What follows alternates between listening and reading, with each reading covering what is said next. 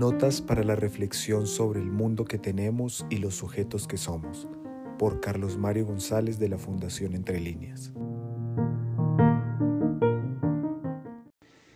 Se hace necesario establecer una precisión, hacer una claridad.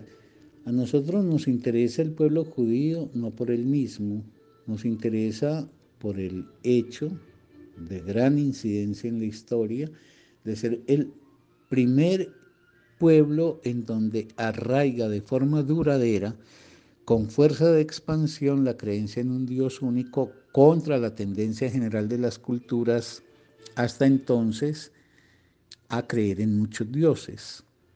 La pregunta es, ¿qué es lo que hizo posible que eso se diera? ¿Qué es lo que permite explicarse el pasaje del politeísmo al monoteísmo?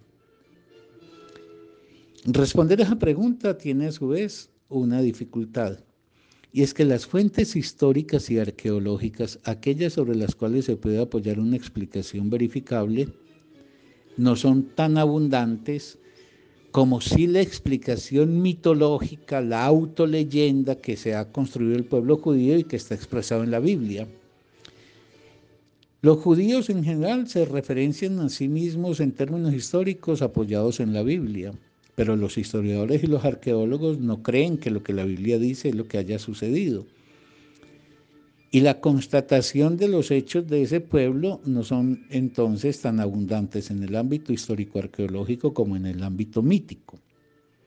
En el ámbito histórico se puede reconocer que existió un pueblo en Canaán hacia el siglo XVII, XVIII, XVI, que luego se puede encontrar la llegada de unos inmigrantes a Egipto hacia el siglo XIV y luego se puede reencontrar otra vez en Canaán un pueblo establecido ya como un reino propio.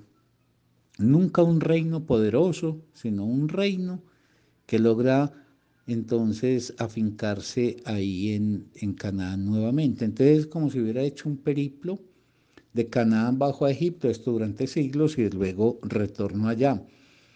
Hay algunas otras cosas que históricamente son verificables, los eh, reinados de, Saúl, de David, de Salomón, en el tránsito entre el 1000 y el 900 de, antes de nuestra era.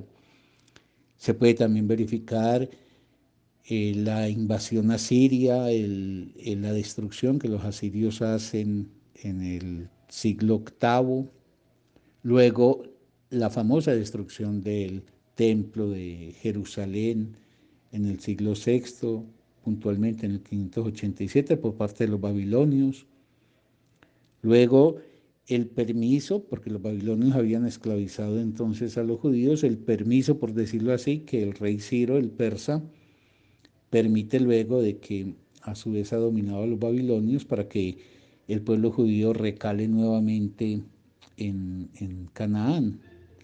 Ese es un momento histórico muy importante, ese retorno, porque parece ser el punto en donde anidó finalmente la estructuración de la creencia monoteísta, porque el monoteísmo es un proceso de muy larga duración. También se sabe, por ejemplo, obviamente, del paso de Alejandro Magno y del sometimiento, luego los romanos en el año 63 antes de nuestra era, que vuelven a, que se toman a, a Judea, etc. Pero a su vez la Biblia narra muchas cosas que le permite un discurso coherente, pero cuya verificación es la que no se puede asegurar. Y entonces hay una serie de acontecimientos, desde personajes como Abraham o como Moisés, cuya existencia histórica está puesta en duda, hasta asuntos como el éxodo, como la fuga de Egipto. Todo eso hace parte de algo que históricamente no se puede asegurar, pero que sí míticamente logró hacer un efecto de verdad en un pueblo que terminó creyendo en un Dios único, por un lado, pero por otro lado, que se autonombró el pueblo elegido de ese Dios único. y que con eso configuró un esquema de gran seguridad y de certeza en el valor de sí mismo. Pero insisto, es necesario pues precisar la diferencia entre el carácter histórico y el carácter mítico de lo que fue el pasado de Israel.